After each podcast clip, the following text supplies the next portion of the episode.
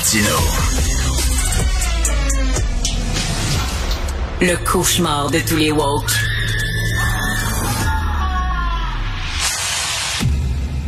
Alors, nous parlons euh, la semaine de la pensée critique, tiens, avec Guy Perkins, blogueur militant et auteur du livre Est-ce que les chimpanzés rêvent au paradis des bananes? Comment j'ai mis une croix sur la, la religion? Salut Guy. Salut Richard et bonne heureuse année. Bonne année à toi. Écoute, bien sûr, tu tiens toujours à parler de l'Iran en, en, débutant. Euh, le nombre de morts, donc là, 481 morts de plus.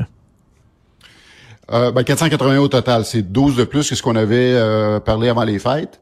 Euh, ce qui est mentionné sur le, le site de surveillance, c'est qu'il est de plus en plus difficile de faire des, euh, un compte. Bon, c'est toujours, ça a toujours été un, un, chiffre conservateur, mais il est encore de plus en plus difficile de faire un compte juste parce que les familles sont sous pression, c'est qu'ils n'osent pas dire justement que s'il y a quelqu'un qui est décédé dans la famille, que c'est à cause du régime mais on peut penser que c'est beaucoup plus. Alors, des condamnations à mort, bien sûr. On a vu Charlie Hebdo, euh, Charlie Hebdo qui, qui, ont fait leur une avec, c'était écrit euh, au Mola, retournez d'où vous venez, et tu voyais une femme nue qui avait les jambes ouvertes et qui voulait accueillir des Mollahs en disant, retournez donc dans, dans, dans le ventre de, de votre mère il y a eu des, réactions de la part du régime iranien qui étaient vraiment furieux.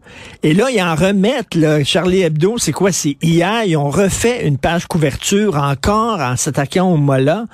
Écoute, en sachant ce qui est arrivé à Charlie Hebdo avec l'horrible massacre qu'ils ont eu, t'imagines le courage qu'ils ont quand même de ridiculiser encore les islamistes malgré tout?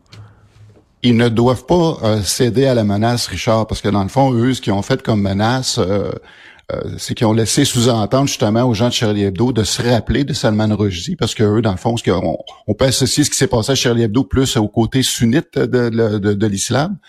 Mais eux vont plutôt référer à, à Salman Rushdie, dire ben vous voyez ce qui s'est passé, il y a quelqu'un justement qui s'est levé puis que plusieurs années après il passait à l'acte, mais ils doivent pas céder à ça. Euh, même si pour certains ça peut paraître extrême, c'est déjà crissement mieux là, que ce qu'on du, du, manque de courage qu'on a vu de nos propres humoristes ici au Québec, euh, pas plus tard que, que le soir de, de, du jour de l'an, où euh, Infoman de souvenir n'a même pas adressé la question de la révolution iranienne dans son dans, son ah annuel. Et du côté du bye-bye, c'est un petit clin d'œil qui a passé là, que, sans qu'on s'en rende compte. Il fallait pas cligner des yeux là, quand justement il y a eu référence à, la crise en Iran. Puis pour moi, ce qui se passe là-bas, c'est pas moins grave que ce qui se passe en Ukraine. C'est-à-dire en Ukraine, tu as, une guerre de deux voisins. Mais là, ici, tu as, un gouvernement, un régime qui est en train justement d'étouffer son propre peuple. Puis ce qui se passe actuellement, c'est juste la pointe de l'iceberg. C'est rien de nouveau. C'est euh, l'oppression qui se vit depuis l'établissement de ce régime-là. Puis là, les gens se soulèvent. Alors, c'est pas moins important. Puis moi, je comprends pas mm. que justement les gens ici se, se, se, plient. On a nos idiots utiles qui, qui, font toujours attention. Mais moi, je lève mon chapeau à Charlie Hebdo. Euh, on parle pas assez aussi des euh, euh, de toutes les, les, les, euh, les, sanctions qui sont émises contre l'Iran. On n'en entend pas parler beaucoup. Je sais qu'actuellement, l'Europe et la France songent à mettre les gardiens de la révolution islamique comme organisation islamiste. Euh, donc à surveiller. Mais tu sais, on devrait. Je, je parlais à une citoyenne euh, québécoise d'origine iranienne, puis elle dit on devrait euh, ben dire, fermer les, les, les, consulats et même l'ambassade de l'Iran en disant on veut pas vous avoir sur notre territoire. on dirait qu'on est complaisant. Puis concernant Charlie Hebdo, Guy il y a des gens qui vont dire, est-ce que c'est pas de la provocation? Par exemple, mettons, toi, tu as, un voisin qui est complètement cinglé, OK? Chaque fois que tu fais jouer du Céline Dion, euh, il rentre chez vous puis il bat ta blonde. Euh, J'imagine qu'à un moment donné, tu mettras pas du Céline Dion à, à full pin en, parce que les gens, tu, tu, tu vas provoquer le fou d'à côté. Je sais bien que le problème, c'est lui le fou, c'est pas toi. Mais il y a des gens qui disent, ben là, il faut pas provoquer ces gens-là. Qu'est-ce que tu en penses de tout ça en disant, eh, ben là, Charlie Hebdo, ils l'ont peut-être un peu cherché, je sais pas. Non, ça, j'embarquerai jamais dans, cette lignée-là, parce que Richard, c'est que dans notre culture ici occidentale, on a ce qu'on appelle la liberté d'expression. C'est pas un appel à la haine, puis euh, moi, j'en vois euh, j'en vois littéralement chier, là, ceux qui vont dire ah, c'est l'islamophobie, ou peu importe le nom qu'ils vont vouloir donner à ça pour essayer de nous faire taire. Non, faut, faut, faut lever le flag, d'autant plus que justement, il y a personne d'autre qui le fait. Si les médias traditionnels mettaient de l'avant justement tout ce qui se passe de façon objective, euh, je dis pas, peut-être qu'on pourrait appeler ça justement d'en rajouter une couche de trop, mais ça se fait pas. Ça se fait pas. C'est pas couvert. Donc, euh, à ce moment-là, qu'est-ce qui arrive? Ben là, il faut aller quand même avec une certaine forme d'exagération pour que le message soit entendu. Mais après ça, de dire qu'ils l'ont cherché, non, non, non. Je veux dire, le, déraisonnable, ce sera toujours eux. Puis à un moment donné, il faut se tenir, il faut avoir nos principes. Et comme disait Groucho Marx, euh, ah, tu trouves que j'ai des principes? Ben, inquiète-toi pas, si, si tu l'aimes pas, j'en ai d'autres. je, pensais à toi, Guy. Je pensais à toi, Guy, parce que dans ton livre, euh, puis je conseille vraiment aux, gens de l'acheter, il est en librairie. Dans ton livre, tu critiques euh, beaucoup la religion, mais avec respect tu respectes les gens qui sont croyants, euh, tu les méprises pas, tu les insultes pas. Lorsque Michel Houellebecq, récemment a accordé, le grand écrivain français, a accordé une entrevue au philosophe Michel Onfray et a dit, il a laissé sous-entendre que tous les musulmans étaient des voleurs, là, je le suis pas. Là, je décroche un peu. Là. Tu sais, quand Welbeck, euh, quand, quand Welbeck critique les islamistes, ok, mais dire que tous les musulmans sont des voleurs, qu'est-ce que tu en penses, toi, de ça? C'est totalement inutile, c'est complètement idiot. Je suis comme toi, j'adhère pas du tout à ce genre de discours-là. C'est ça, s'il y a de quoi d'inutile, c'est beaucoup plus inutile ce que dit là que ce que peut faire Charlie Hebdo. Euh, donc, c'est un amalgame complètement euh, stérile. Euh, moi, dans mon livre, je prends le temps d'expliquer c'est quoi le phénomène religieux, d'où ça vient. Je, passe par, je, l'analyse sur tous les angles, sur l'angle euh, historique, anthropologique, même psychologique.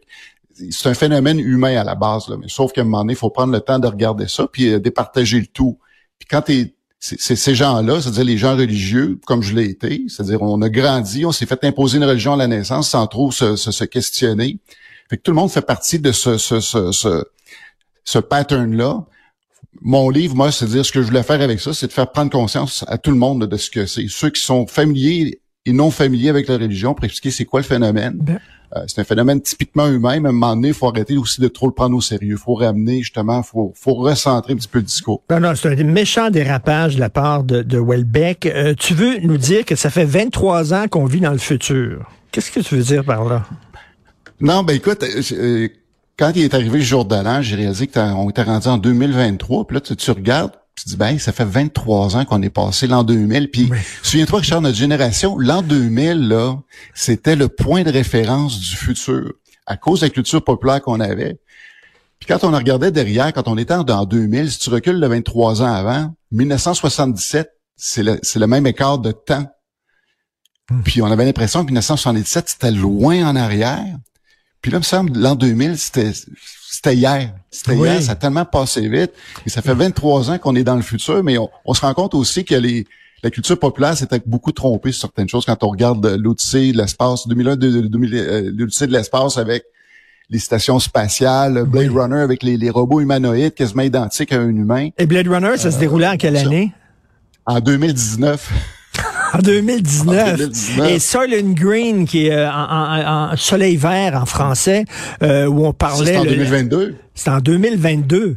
Et on disait ça, ça, va, ça va être un avenir apocalyptique avec des chaleurs épouvantables, puis il y aurait plus de bouffe parce que les, les c'est trop chaud pour faire pousser quoi que ce soit. Donc on, on mangerait euh, des, des aliments faits à base de, de, de, viande humaine et tout ça. Là. C'était ça. La population entière de humaine devenait des Jeffrey Dahmer. Là, et euh, écoute, moi j'étais, tu sais, j'étais allé à l'expo quand j'étais enfant, puis on parlait là, des autos qui volent et, euh, etc. Euh, on n'est pas rendu là encore. Là, euh, la façon dont on a dépeint l'avenir dans les années 60-70, c'est assez rigolo. Là pour les gens qui sont nés avant 2000, puis bien avant 2000 comme nous autres, c'est ça, c'était seul en 2000. Puis pour ceux qui sont nés après l'an 2000, ben tout ce qui précède l'an 2000, pour eux autres, c'est la préhistoire ou c'est une rumeur. Fait que ça, ça dépend parce que comment où on se place dans l'échiquier. Mais, mais tu dis qu'il faut être sceptique envers les religions. Est-ce qu'il faut être sceptique envers la science, c'est-à-dire qu'on avait une vision, euh, la science va tout régler, ça va être génial. On va en 2002, on va tous avoir un avion volant, puis tout ça. On se raconte des histoires aussi avec la science. Ben, il y avait à l'époque, mais ça, je pense que ça existe encore, ce qu'on appelle des futurologues qui essayaient de, prédire comment ça allait se passer. Je pense que c'est plus eux qui sont à blâmer que, la science comme telle, parce qu'il faut se rappeler que la science, c'est simplement une méthode. Fait que des gens vont les gens qui vont s'amuser à faire des prédictions, ça demeure quand même des humains avec euh, un lot de, d'erreurs avec lesquelles ils ont à composer. Euh, mais sauf que les choses qui sont pas réalisées, c'est pas nécessairement euh, un côté négatif. Il y a des d'autres choses, d'autres tangentes qui ont qui ont été prises. Puis évidemment, euh, le, le, le, déroulement du temps, c'est quand même un, grand chaos. Ce qui se passe, c'est tellement de choses. C'est que oui, en fonction des données qu'il y avait en leur possession, c'est peut-être pensable, là, mais mais sauf, non, moi, ça discrédite pas justement la science. Mais tu sais, chaque fois qu'on parle de l'avenir dans les films, c'est tout le temps catastrophique, c'est tout le temps épouvantable. Jamais on a euh, une vision d'avenir positive. D'ailleurs, Francis Coppola, le gars qui a réalisé Le Parrain, son prochain film qui est en train de tourner, qui s'appelle Megalopolis, il veut donner, il veut avoir un film de science-fiction utopique en disant que la science peut-être pourrait régler bien des problèmes. Et c'est rare qu'on a des films de science-fiction positifs et optimistes. Non, la dystopie est plus vendeuse, effectivement. On, ben oui. On l'a vu, c'est, on, se fait garnir justement de romans dystopiques le moment qu'on adresse euh, quelque chose par rapport au futur. Et, et, l'humain est, est, très sceptique de nature. ça, c'est de tout temps. Euh, il y a pas si longtemps, je revoyais le film 12 Angry Men là, de, de Sidney Lumet, justement, sur le... le... Puis t'entends les discours, ça, ça, je pense que ce film-là remonte à 1960. Puis t'entends le discours des gens entre eux là, qui, qui, qui en ont contre la, la jeune génération de l'époque, puis qu'on s'en va nulle part, puis sont très pessimistes. Mais tu vois, c'est en 1960.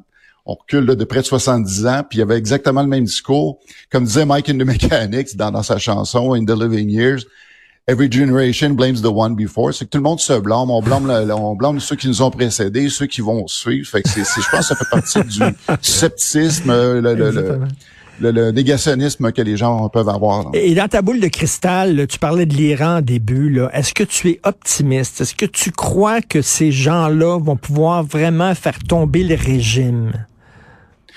je vois difficilement comment ils peuvent faire marche arrière parce que ça se poursuit malgré tout. C'est depuis le 16 septembre que, que, que, ça roule. Il n'y a rien qui annonce un ralentissement. Évidemment, le, gouvernement iranien fait tout pour essayer d'étouffer ce qui se passe réellement.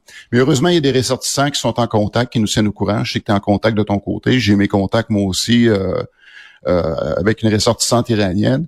Fait que non, ça se poursuit, puis je vois pas comment ils peuvent euh, reculer à moins que le, gouvernement prenne des méthodes encore plus sanglantes. Je, je, vois pas comment ils pourraient faire ça sans, sans aucune euh, conséquence. en terminant, tu sais, la religion, tes critiques envers la religion, on a de la misère à critiquer la religion. Hein. Regarde quand le prêtre, le pape euh, Benoît XVI est mort.